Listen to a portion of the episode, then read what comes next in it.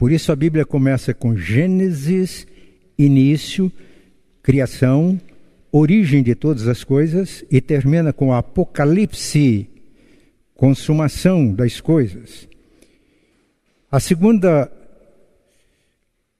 a segunda afirmação importante, verdade, é inspiração.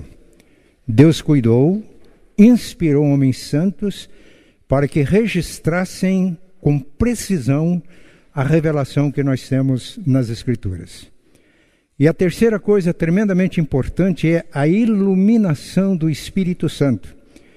Por isso, antes da pregação da palavra, a gente pede a iluminação, porque nós vamos entender a revelação de Deus registrada por inspiração do Espírito Santo e que se torna inteligível, compreensível para nós através da palavra pregada com a iluminação do Espírito Santo, não apenas para o pregador, mas para todos quantos participam do culto. Nós estamos fazendo também estas ou dando estes, fazendo esta introdução, porque hoje, segundo domingo de dezembro, é o dia da Bíblia. Isso não significa que os demais dias não sejam dias da Bíblia. Cada dia para nós é dia da Bíblia. Mas é um dia para a gente recordar da importância da Bíblia, do seu significado e da relevância das Escrituras para nós. Então hoje nós vamos, por outro lado, nós estamos no terceiro domingo do Advento, do Natal. Hoje foi acesa a terceira vela. No próximo domingo, dia 20, como a pastora Priscila já anunciou, nós teremos uma celebração especial de Natal. Hinos clássicos tradicionais de Natal. E como Natal é a celebração do aniversário de Jesus, em toda festa de aniversário, a figura principal é o aniversariante. Então a ideia é esta, de nós oferecermos um presente a Jesus no próximo domingo. Muito simples. Não precisamos de gastar dinheiro, mas uma expressão nem algumas palavras que expressem a nossa gratidão por tudo aquilo que Ele fez por nós e por tudo aquilo que Ele é por nós. Então, as instruções já foram dadas. No próximo domingo, vamos celebrar o Natal e a figura principal vai ser Jesus. E todos vão ter oportunidade, ou pelo menos está sendo dada a oportunidade para que participem expressando a sua gratidão a Ele através de uma expressão de gratidão, dando um presente a Ele através de uma expressão de gratidão. Entendemos? Antes de lermos a palavra, o Presbitério Sul do Paraná está reunido, começou ontem, numa reunião presencial para eleição da diretoria e prossegue durante a semana. Não só a eleição da diretoria, mas também ontem foram ouvidos é, dois irmãos, um que está sendo examinado para ordenação ao Ministério da Palavra e outro está sendo examinado para licenciatura. E quem está sendo examinado para licenciatura é o Juninho, que está aqui conosco. Eu pedi para que a Suzane disponibilize a pregação do Juninho no canal de YouTube da igreja e vai ficar à disposição dos irmãos para que ouçam. Nós não vamos abrir uma oportunidade para que os irmãos votem. A decisão vai ser tomada pelo presbitério. Mas para que os irmãos ouçam, o Juninho estava num traje de reverendo ontem. Chique, nos trinques. Né? E transmitiu uma mensagem edificante. E gostaríamos que os irmãos é, tivesse a oportunidade de ouvir esta mensagem. O presbitério vai continuar com as reuniões online durante a semana e provavelmente no próximo sábado, provavelmente, ainda não é uma certeza, nós teremos a cerimônia de licenciatura do Juninho, se ele passar por todas as provas do concílio da nossa igreja. Muito bem, eu disse que hoje é dia da Bíblia e que hoje nós estamos no terceiro domingo do Advento, pensando, já celebrando o Natal, já cantamos o primeiro hino, o hino de Natal. É, cânticos que foram oferecidos a Deus também trazem a mensagem, o Verbo vivendo entre nós. Né? Outro cântico fala sobre a cruz. Jesus veio e na missão dele a cruz estava incluída. Então nós vamos ler duas passagens das Escrituras hoje. E vamos ler na nova versão transformadora. Uma, a primeira mensagem, o tema central é o nascimento de Cristo.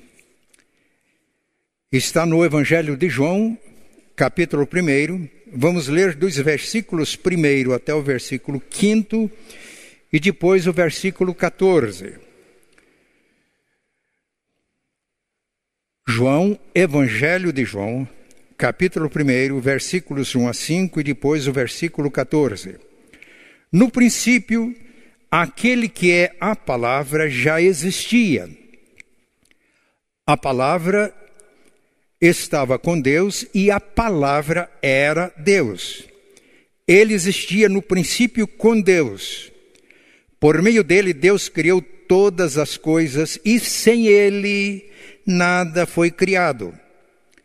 Aquele que é a palavra possuía a vida, e sua vida trouxe luz a todos. A luz brilha na escuridão e a escuridão nunca conseguiu apagá-la. Por isso, nós temos aqui um símbolo desta verdade. E o versículo 14.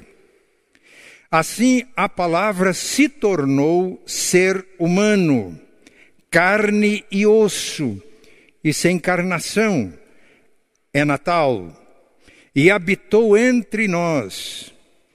Ele era cheio de graça e verdade e vimos sua glória, a glória do Filho único do Pai.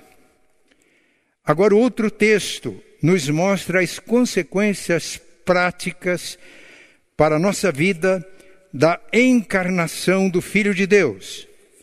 Está no, na carta de Paulo aos Filipenses, capítulo 2, a partir do versículo 5.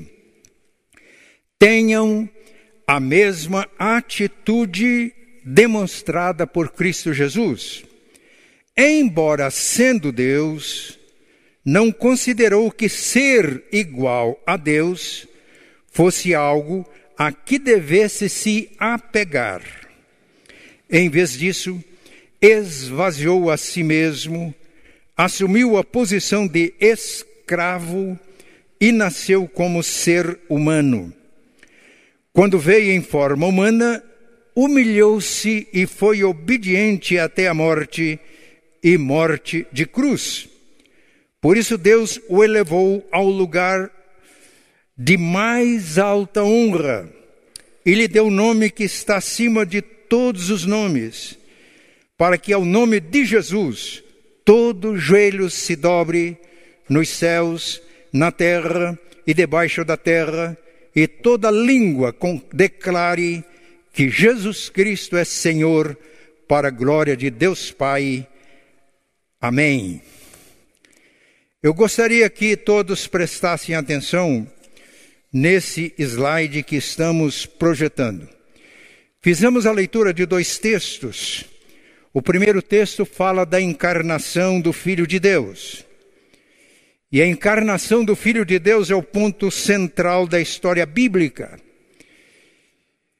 Portanto, hoje, terceiro domingo do Advento, dia da Bíblia, a encarnação de Deus em Cristo tornou-se o ponto central das Escrituras. Na década de 50, eu era um adolescente. O reverendo Walter Augusto Hermel, professor de Antigo Testamento do nosso seminário, um hebraísta especializado no Antigo Testamento, escreveu um artigo no Estandarte, o jornal oficial da nossa igreja, mostrando a unidade da igreja. Ele disse que se ele fosse um artista, artes plásticas, ele produziria um quadro para representar a unidade da Bíblia. Ele representaria toda a história das Escrituras. No centro, ele colocaria Cristo. Assim, a palavra se tornou ser humano, carne e osso, e habitou entre nós, e vimos a sua glória, glória como filho do filho unigênito do Pai, cheio de graça e de verdade. Ele dizia no artigo que a lei e os profetas, aliás, citando as escrituras, duraram até João, João Batista. Desde então é anunciado o evangelho do reino de Deus. Então ele disse, ele colocaria todos os patriarcas, profetas, cronistas do Antigo Testamento, e o último deles, João Batista, apontando para Cristo, e todos dizendo com João Batista: Eis o Cordeiro de Deus que tira o pecado do mundo. E com isso ele dizia, especializado em Antigo Testamento, é o resumo, é a aplicação prática de toda a mensagem do Antigo Testamento. Mas ele disse que na nova aliança, Novo Testamento, ele colocaria Pedro, e com Pedro ele colocaria todos os apóstolos, os pais da igreja, os reformadores, os avivalistas, os missionários que nos trouxeram o Evangelho, e todos apontando com Pedro para Jesus e dizendo: Porque dos céus abaixo não foi dado outro nome pelo qual importa que sejamos salvos a não ser o nome de Jesus. Eu era um adolescente quando li esse texto, isso me empolgou. Agora eu quero dar um testemunho pessoal e fazer depois um desafio a toda a igreja, às minhas ovelhas e a todos quantos me ouvem. Eu aprendi a importância da Bíblia com meu avô. Antônio José de Souza foi um dos 14 presbíteros fundadores da Igreja Presbiterana Independente do Brasil em 1903. Mas aprendi também com meu pai, com a minha mãe e com a minha avó materna, ela terminava de ler a Bíblia no Apocalipse e começava em Gênesis durante toda a vida dela. Eu me recordo da minha avó idosa, não, o meu avô materno não conheci, morreu antes de eu nascer, mas ela orava constantemente, e já idosa, acamada, ela orava praticamente sem cessar, e às vezes orava balbuciando em voz alta, mas quando a gente prestava atenção, percebia que ela intercedia por todas as pessoas da família. Eu aprendi com meu avô, com a vovó materna, aprendi com meu pai, com a minha mãe, a importância da Bíblia. Por isso, quando completei sete anos, o presente que eu ganhei foi a matrícula numa escola. Eu queria muito aprender a ler. Fiquei apenas quatro meses na escola Viemos para o Paraná e não havia escola na região onde nós morávamos. Mas aprendi a ler com quatro meses de escola. Li na infância o Novo Testamento. Gostava de ler o Evangelho de João.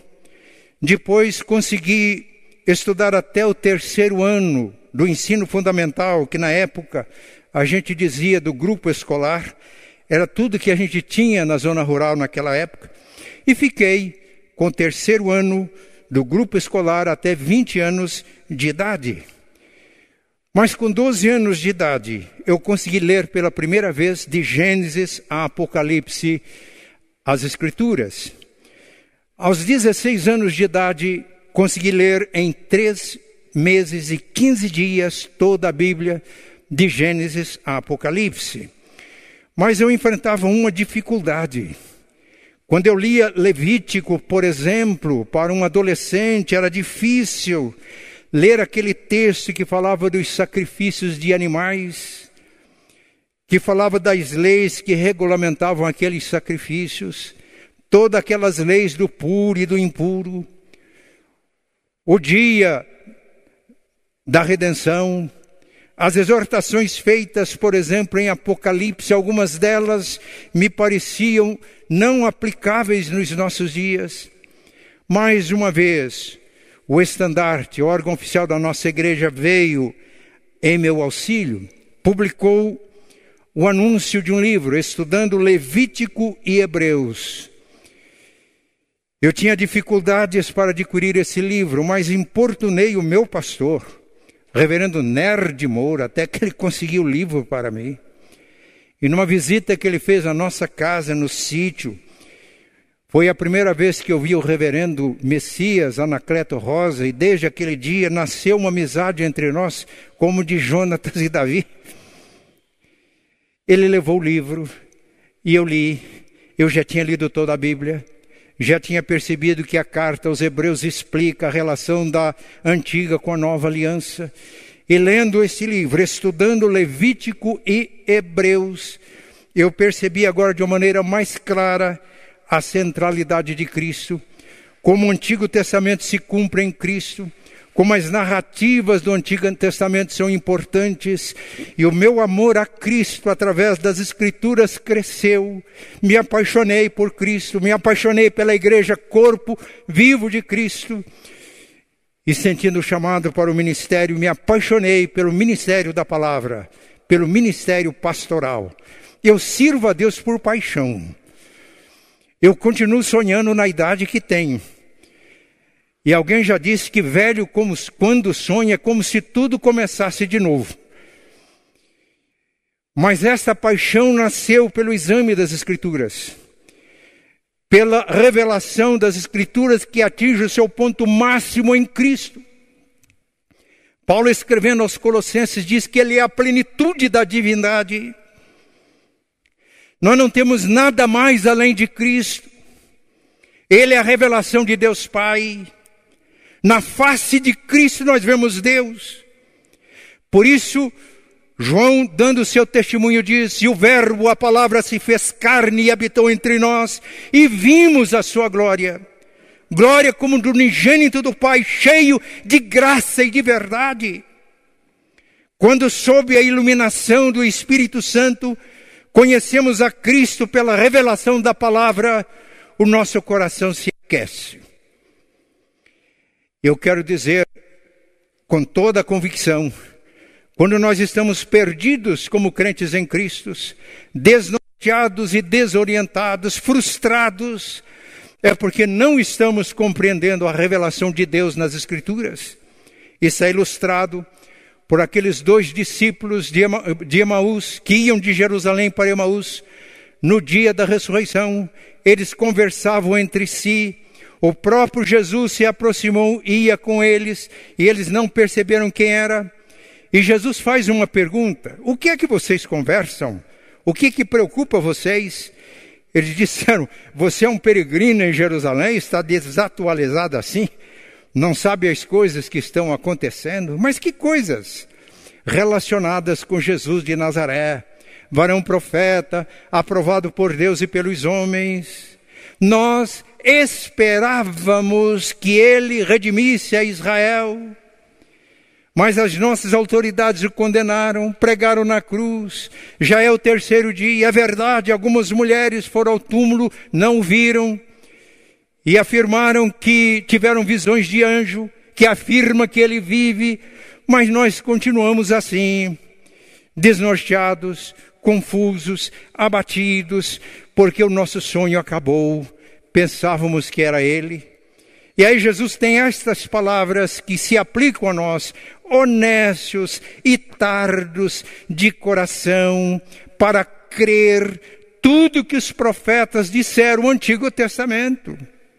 Porventura não convinha que o Cristo padecesse, não entenderam as profecias, principalmente de Isaías, e que ressuscitasse e que entrasse na glória. E começando por Moisés, os cinco primeiros livros da Bíblia, percorrendo por todos os profetas, expunha-lhes o que a seu respeito Cristo constava em todas as Escrituras. Claro, foi um resumo.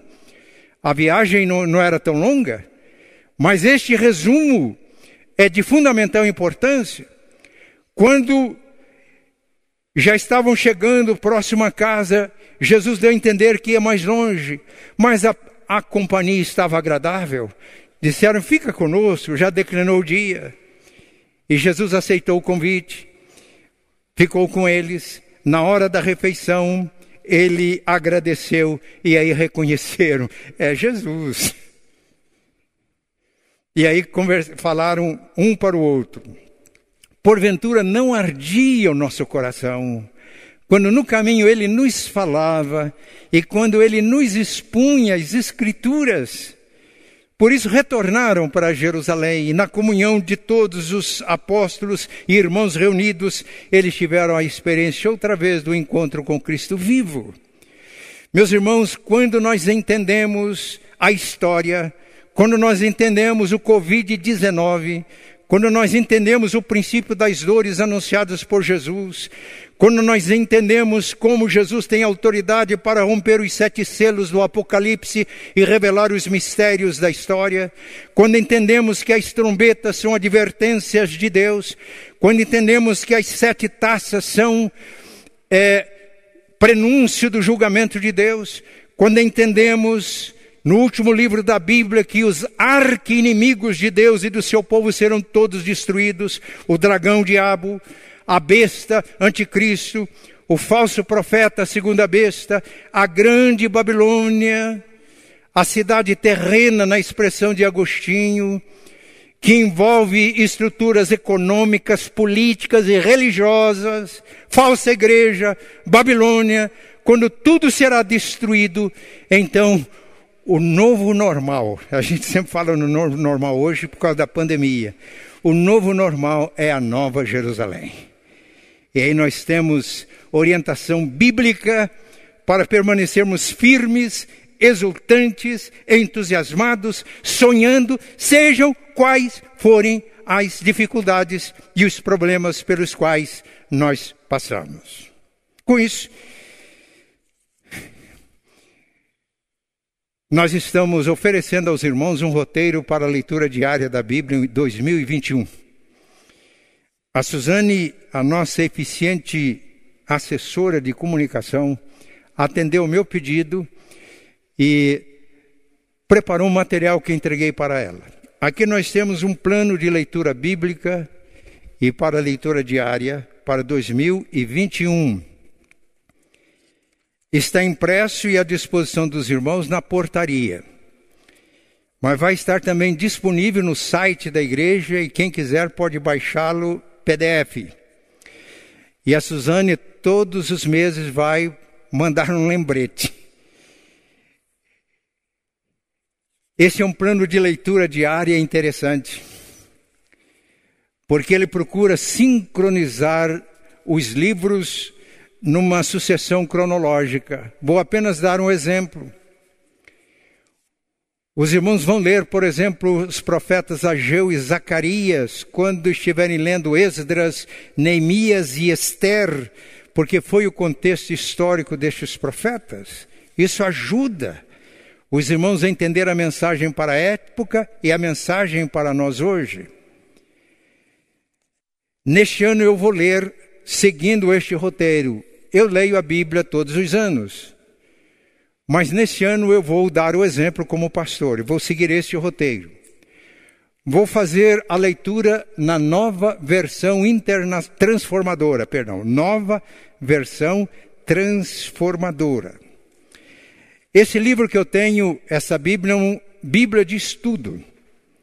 Pastor Rodolfo, que me sucedeu no pastorado da primeira igreja de Londrina, é um dos conselheiros da editora que publicou esta Bíblia, e ele me deu essa Bíblia de presente. Eu vou fazer a leitura devocional, não vou fazer leitura preparando pregação, devocional, aproveitando todos os recursos que esta Bíblia oferece. Ela oferece muitos recursos. Não vou expor agora, senão eu iria usar todo o meu tempo para isso. Mas se você não conseguir esta versão e a Bíblia de estudo, leia usando o plano de leitura diária da Bíblia na tradução que você tiver. Durante todo o ano e até o final do ano, pastora Priscila e Juninho, os presbíteros da igreja, liderança da igreja, até o final do ano nós vamos estar passando, transmitindo este desafio. E durante todo o ano nós vamos incentivar. E quando for no final do ano, nós queremos é, dar oportunidade para testemunhos sobre a leitura da Bíblia. Meus irmãos, eu dei um testemunho pessoal. Eu espero que o testemunho pessoal tenha estimulado você a ler a Bíblia. E quando você estiver lendo diariamente a Bíblia, usando este recurso, este roteiro, você sabe que o seu pastor também está lendo as Escrituras, devocionalmente, não para preparar mensagens para ser pregada na igreja. Eu tenho certeza de que isto vai ser um meio que Deus vai usar para o nosso crescimento espiritual e para uma vida cristã vitoriosa.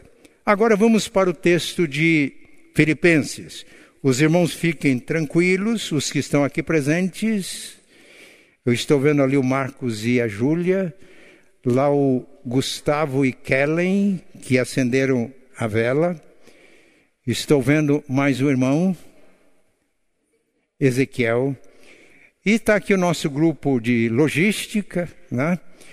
O grupo aqui é pequeno, mas eu sei que muitos, o culto está sendo transmitido hoje na modalidade presencial, mas também transmissão online ao vivo. Para chegarmos até aqui, o Conselho nomeou uma comissão que trabalhou, não apenas elaborando um protocolo, mas também contribuindo para aperfeiçoar a nossa infraestrutura, os nossos equipamentos, para que pudéssemos fazer essa transmissão. Eu disse que a encarnação de Deus em Cristo, testemunhada em, por João, capítulo 1, e que é o ponto central da história bíblica, tem consequências práticas na nossa vida. Isso nós vamos encontrar na carta que ele escreveu aos Filipenses, no capítulo 2. A igreja em Filipos nasceu como resultado do trabalho missionário de Paulo. E foi com lutas, com perseguições. Paulo e Silas, seu companheiro, foram presos, foram maltratados, castigados fisicamente, lançados no cárcere interior. Antes já tinha se convertido Lídia. E Deus agiu poderosamente na cadeia, no cárcere, e converteu-se o carcereiro. Nasceu uma igreja em Filipos. E a igreja começava, continuava enfrentando perseguições. E o objetivo da carta de Paulo aos Filipenses era encorajar os irmãos para que ficassem firmes, mesmo enfrentando lutas e perseguições. Basta lermos o final do primeiro capítulo da carta aos Filipenses. Paulo também está sofrendo. Paulo escreve da cadeia.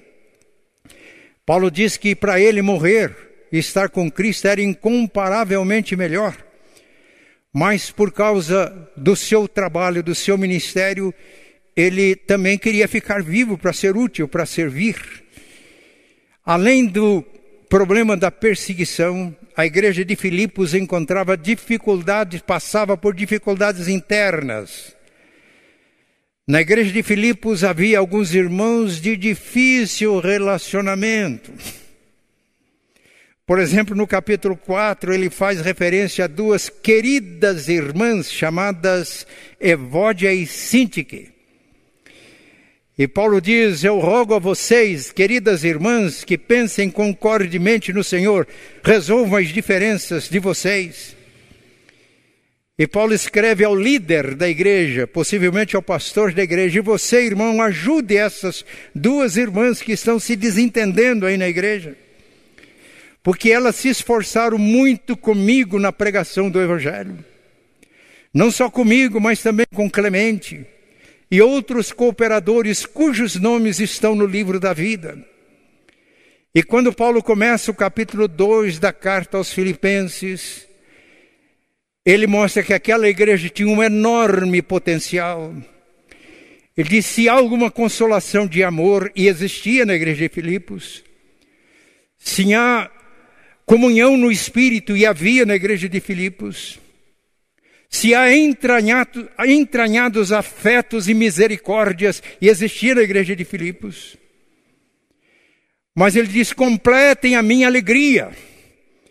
A igreja tem um enorme potencial, mas complete a minha alegria, de tal maneira que todos pensem a mesma coisa.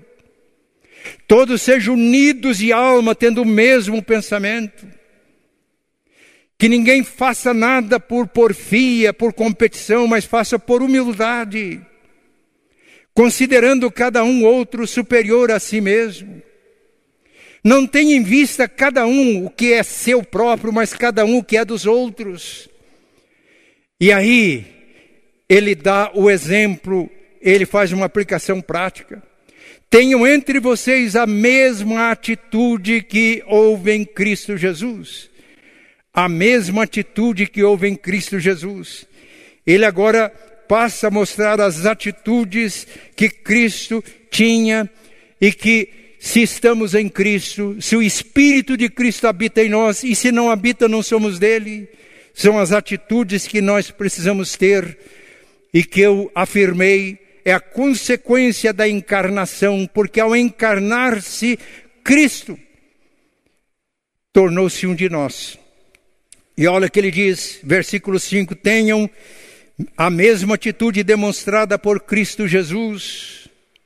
Embora sendo Deus, não considerou que ser igual a Deus fosse algo a que devesse se apegar, em vez disso esvaziou a si mesmo, assumiu a posição de escravo e nasceu como ser humano.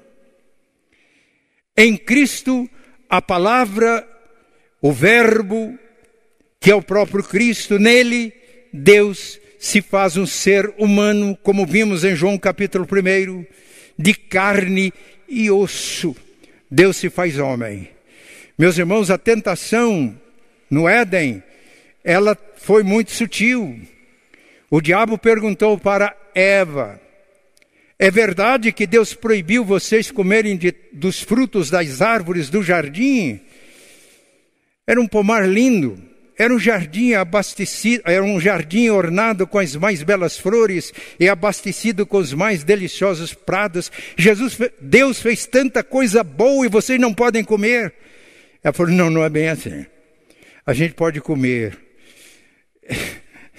Eu gosto de comer e tenho prazer em comer porque Deus fez assim. Coisas boas mas ele apenas uma árvore do conhecimento do bem e do mal. Essa ele proibiu a gente de comer. O diabo falou: não, não é assim não. Deus sabe que no dia em que vocês comerem dessa árvore, vocês vão ser iguais a Deus, sabendo o bem e o mal. A tentação do diabo foi para que o ser criado por Deus se sentisse igual a Deus e caiu na tentação e daí todos os problemas que nós temos todas as dificuldades, os problemas internos que a igreja de Filipos estava enfrentando era o resultado de cair nessa tentação do diabo. O grande problema do ser humano é querer ser Deus, é querer exercer poder absoluto em tudo. Mas Deus, ou Jesus, que era igual a Deus, ou de acordo com o testemunho de João, capítulo 1, era Deus, se fez homem, se esvaziou, se esvaziou. Tem a mesma atitude que Cristo teve. Todos os nossos problemas de conflitos na família, de conflitos no trabalho, de conflitos na igreja, tem como causa o fato de nós não termos a mesma atitude de Cristo, de cairmos na tentação do diabo e tentarmos formar os nossos reinos particulares. Quem manda nessa casa? Essa pergunta já demonstra uma insinuação demoníaca. Porque, de acordo com as Escrituras, marido e mulher estão sujeitos uns aos outros. Efésios capítulo 5, versículo 21 termina assim, versículo 18: Enchei-vos do Espírito, 21, sujeitando uns aos outros no temor de Cristo. E 22 já fala de relação de marido e mulher. Tem a mesma atitude que Cristo teve, esvaziando-se. Eu vou ilustrar. Eu li na década de 60, já faz um bocadinho de tempo, um livro que impactou a minha vida: Poder para Testemunhar. O autor narra a experiência dele. Ele era crente, convicto da salvação, pastor, fez um curso teológico, eh, esmerou-se no curso que ele fez. Eu sei que ele era apreciado como pregador, mas ele faltava algo na vida dele. No final de semana, véspera de domingo em que ele tinha que pregar, ele saiu pelas ruas da sua cidade aproximou-se de uma casa de oração muito simples, entrou, devidamente paramentado de reverendo, como Juninho estava ontem na reunião do presbitério, sentou-se e começou a ouvir alguns testemunhos. Alguém dizia: Hoje faz dois anos e tantos meses e dias que eu conhecia Cristo, e aí falava da transformação da vida. De uma senhora que era prostituta, mas eu vi Cristo, Ele transformou a minha vida e hoje trabalho numa obra em que as mães confiam as suas filhas para a gente cuidar. E ele tinha o ímpeto de dizer amém, glória a Deus, mas como sisudo cavalheiro presbiteriano, ele se continha. E ele continuou ouvindo os testemunhos, até que num determinado testemunho ele não se conteve, ele disse glória a Deus, aleluia. Aí não pôde mais esconder a identidade dele. Olharam para ele, levantou e foi à frente e disse: Eu gostaria muito de ter experiências como vocês tiveram e relataram aqui. Se necessário, eu até gostaria que Deus pesasse a sua mão sobre mim, se necessário para que eu ficasse numa situação em que pudesse experimentar a graça de Deus como vocês experimentaram. Depois disso, foi, foi para sua casa. Estava se preparando para o dia seguinte, era domingo. E ele meditou no que ele tinha ouvido, no que ele disse. E aí ele veio à mente dele a parábola do fariseu e do publicano no templo orando. Graças te dou, fariseu Senhor, porque não sou como os demais homens, injustos, pecadores, nem como este publicano que está aí. Jejuo duas vezes por semana, dou dízimo de tudo que tenho. Enquanto o publicano batia no peito e dizia: Se propício a mim, pecador. E naquela hora ele descobriu que o time dele era dos fariseus. E o Espírito agiu de tal maneira na vida do reverendo que ele teve um profundo quebrantamento, colocou o rosto no chão, o solo ficou banhado com as suas lágrimas. E naquela hora ele se esvaziou de toda a sua hipocrisia de fariseu. E como publicano ele clamava: Senhor, se propício a mim, pecador. E no momento em que ele se esvaziou de toda a sua arrogância, de toda a sua prepotência, de toda a sua religiosidade, ele esvaziou completamente, ele foi tomado pela plenitude de Deus. E o fruto deste ministério, inclusive, foi o livro que eu li, Poder para Testemunhar. Eu creio que cada um de nós agora está fazendo a aplicação prática disso.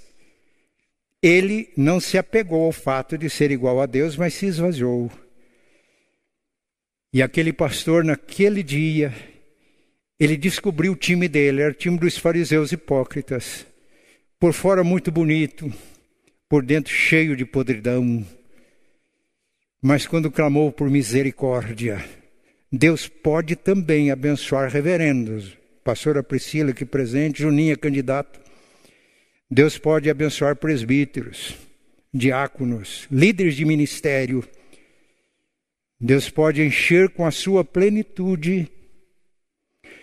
Quando tomamos consciência como aquele pastor tomou naquela tarde, que ele não era melhor de ninguém que tinha dado testemunho naquela tarde na sua vida pregressa. Ele era tão ordinário como aquela prostituta sem Cristo que deu testemunho naquela noite. E foi nesta hora que ele ficou cheio do Espírito Santo, cheio da plenitude de Deus. Não há maneira de ficarmos cheios de Deus a não ser esvaziando-nos de nós mesmos. Esta é a consequência prática do Natal, da encarnação de Deus em Cristo. Mas, algo mais o texto nos ensina.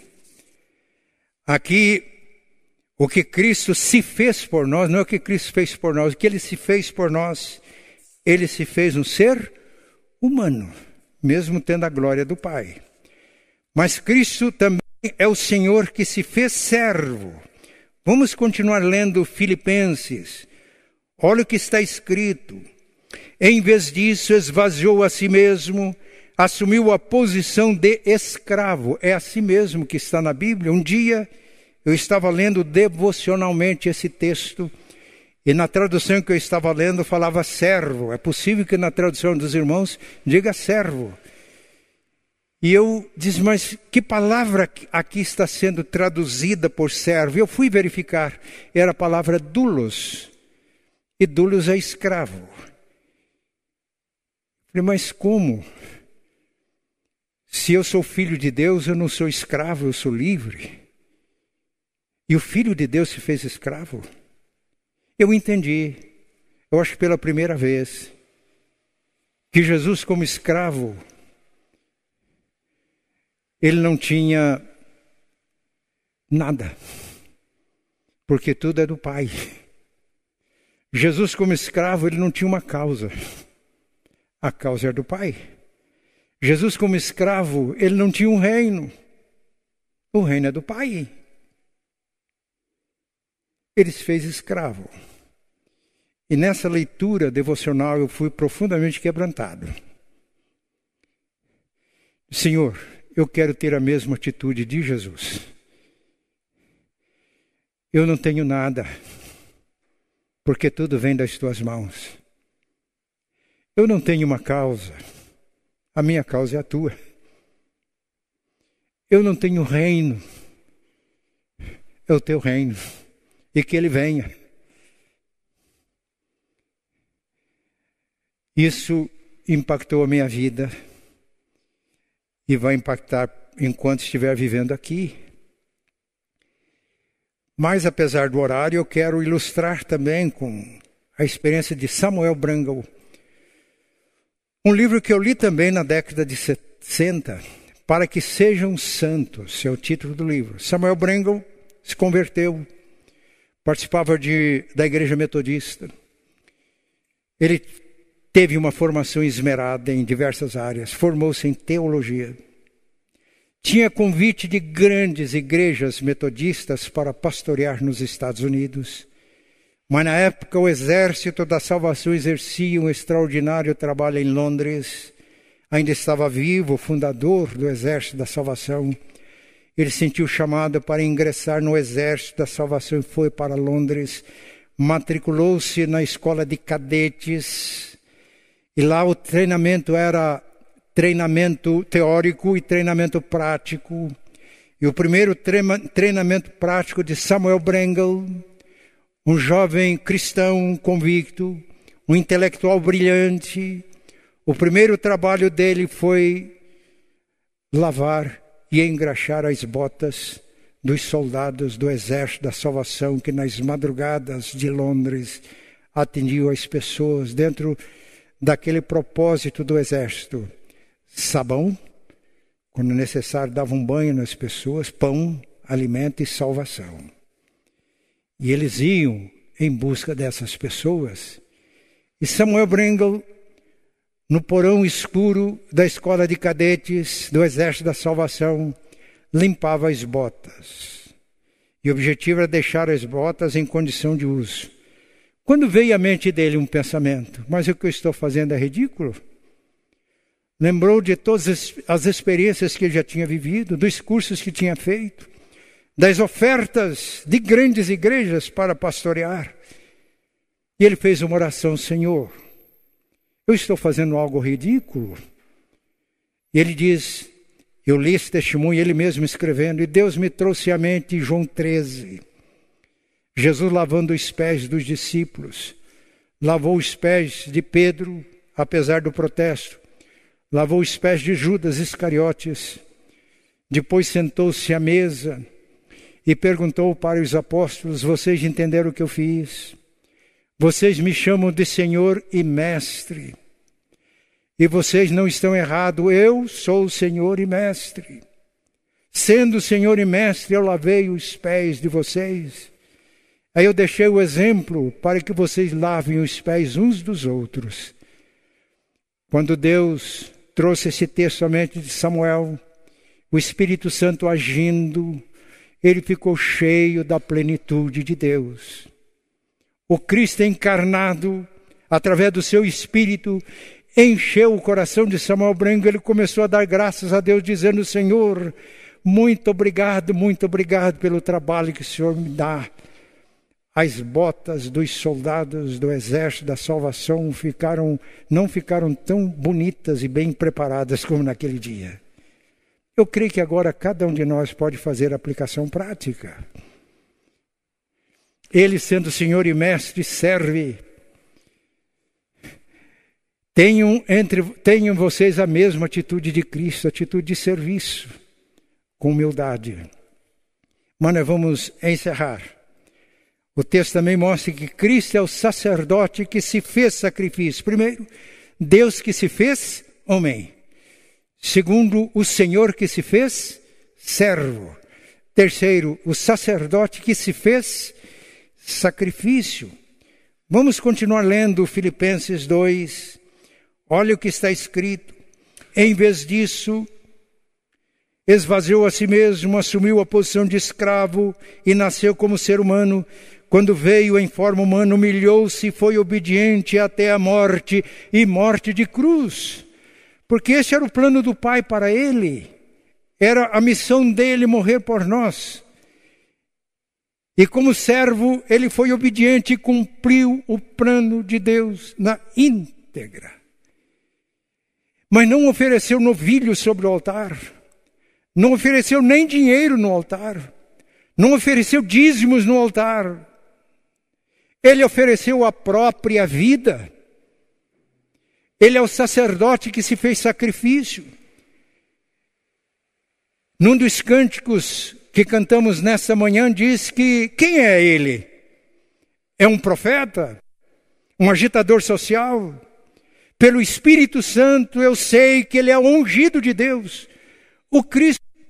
E como ungido, ele é o profeta que se fez palavra, carne.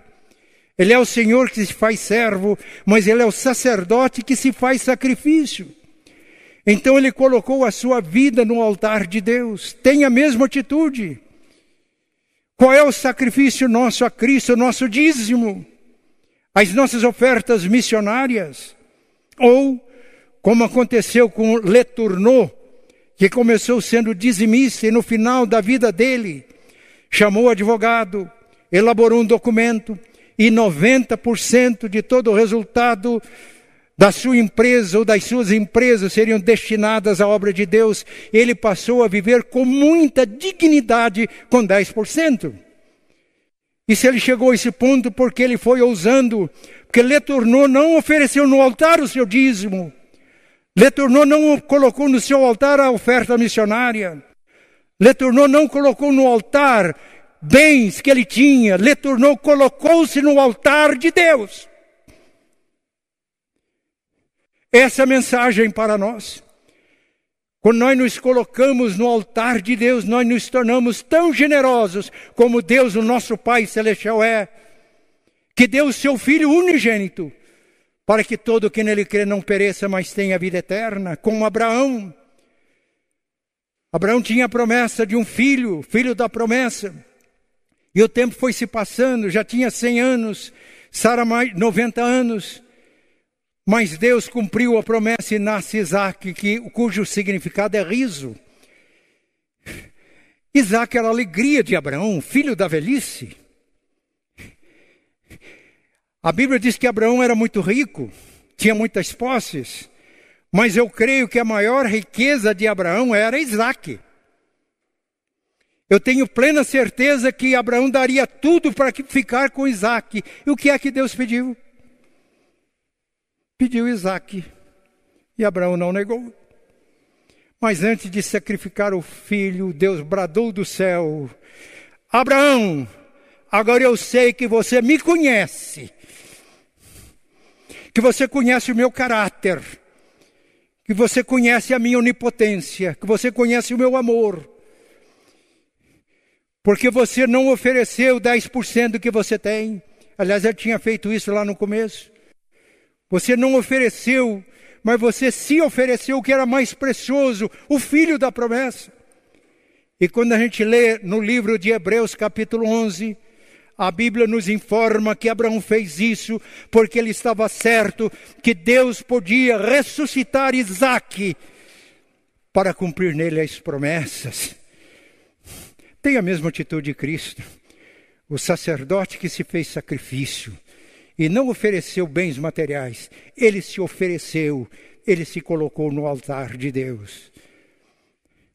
Este é a maior oferta que nós podemos fazer a Deus. Rogo-vos, pois, pelas misericórdias de Deus, que apresenteis o vosso corpo como sacrifício vivo, santo e agradável a Deus, que é o vosso culto. E esse culto não é só um culto semanal, não apenas os encontros da célula, isso é a vida diária. É como vivemos no mundo, como nos relacionamos. E quando vidas são colocadas no altar, o mundo sente o impacto da presença da igreja. Mas eu vou encerrar. Ele, Cristo, Deus, se fez humano para que nós podemos, possamos ser participantes da natureza divina. Quando nos esvaziamos de nós mesmos, dos nossos planos, dos nossos projetos, da nossa religião, das nossas práticas, nos esvaziamos, nós podemos ficar cheios da plenitude de Deus, do Espírito Santo. Ele é o Senhor que se fez escravo, servo. Quando nós nos esvaziamos de toda a nossa pretensão de mando, de construir reinos, e nos tornamos verdadeiramente servos, a nossa comunhão com Ele é plena e ficamos cheios do Espírito, porque a plenitude do Espírito Santo não é para nós nos vangloriarmos, é para servirmos a Deus e servirmos uns aos outros. Quando oferecemos, e agora em Cristo todos nós somos sacerdotes, mas oferecemos não apenas os nossos bens, podemos seguir sim o exemplo de Letourneau, mas nós nos colocamos no altar de Deus. Então nós percebemos que Deus aceita a oferta como aceitou a de Abel. E nós passamos a prestar cultos a Deus não só uma vez por semana nos encontros de células, mas diariamente na nossa vida diária. E na parábola que Jesus contou do fariseu e do escriba que impactou o coração daquele pastor cujo testemunho eu dei, Jesus disse: Porque todo que se exaltar será humilhado, mas todo que se humilhar será exaltado. Porque Jesus foi até a morte, morte de cruz, Deus o exaltou soberanamente, lhe deu o nome que está acima de todo nome, para que ao nome de Jesus se dobre todo o joelho, no céu e na terra, e toda língua confesse que Jesus Cristo é Senhor, para a glória de Deus Pai. E aí somos exaltados em Cristo. No livro de Apocalipse, no texto que nós indicamos, Apocalipse 3, 21, Jesus diz que ele venceu e sentou-se ao lado do Pai. E diz: Todo aquele que é vencedor em mim vai sentar-se ao meu lado no trono. Todas as pessoas que tentam construir reinos aqui na terra, ainda que com motivação religiosa, não pode sentar-se ao lado de Jesus. Mas todos os que seguem na mesma atitude do Cristo se encarnou, que morreu, mas ressuscitou, está glorificado, serão exaltados por Cristo e serão participantes do reino de Cristo. Que Deus nos ajude para que todos nós possamos gozar desta bênção e deste privilégio. Nós temos mais um cântico? Sim. Nós vamos então mais um cântico, depois nós vamos orar, encerrando o nosso culto.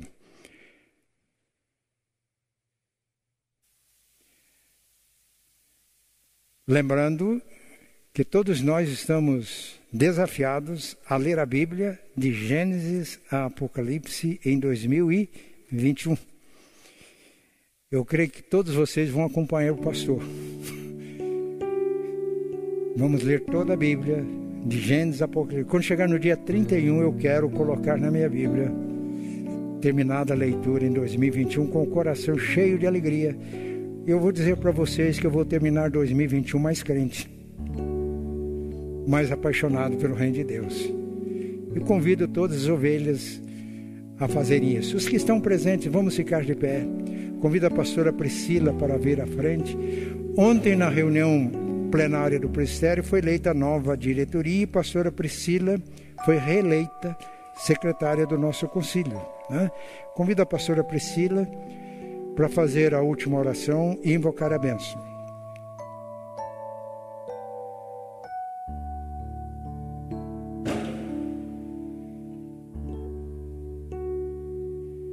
Oremos, Senhor.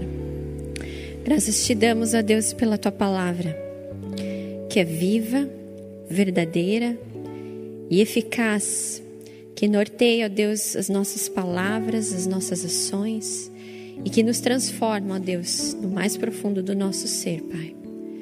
Que os nossos olhos sempre estejam postos no Senhor e não nas coisas desse mundo e não nas coisas que muitas vezes nos fazem desviar da tua palavra, Pai. Tem misericórdia de nós. Tem compaixão de nós, ó Pai. E que a cada dia, ó Deus, os nossos ouvidos estejam sensíveis para ouvir a tua voz, para seguir o teu caminho, Senhor. Tu és, ó Deus, a nossa esperança. Nós não somos nada sem o Senhor, ó Pai. Dependemos só de ti, ó Pai que nós nunca esquecemos, possamos esquecer, ó Deus, da nossa pequenez, diante da tua grandeza e diante da tua majestade, Pai. Continua, Deus, a nos desafiar nessa semana, através da palavra que foi pregada, ó Pai. Ó Deus, nessa manhã pedimos a tua bênção sobre cada família que está nos assistindo, Pai. Que tenhamos uma semana muito abençoada para a honra e para a glória do Senhor. Em nome de Jesus que nós oramos. Amém e amém. Deus abençoe a todos os irmãos e irmãs, aqueles que estão conosco, aqueles que estão nos acompanhando online. Nós nos encontramos na próxima terça-feira, às três horas da tarde, através do nosso culto online. Acompanhe conosco. E que a graça, o amor de Deus, o nosso Pai, a comunhão, a consolação do Espírito Santo de Deus seja sobre sua vida, seja sobre a sua família, sobre todo Israel de Deus espalhado na face da terra, hoje e para todos sempre. Amém. Amém. Deus abençoe uma boa semana. Tchau.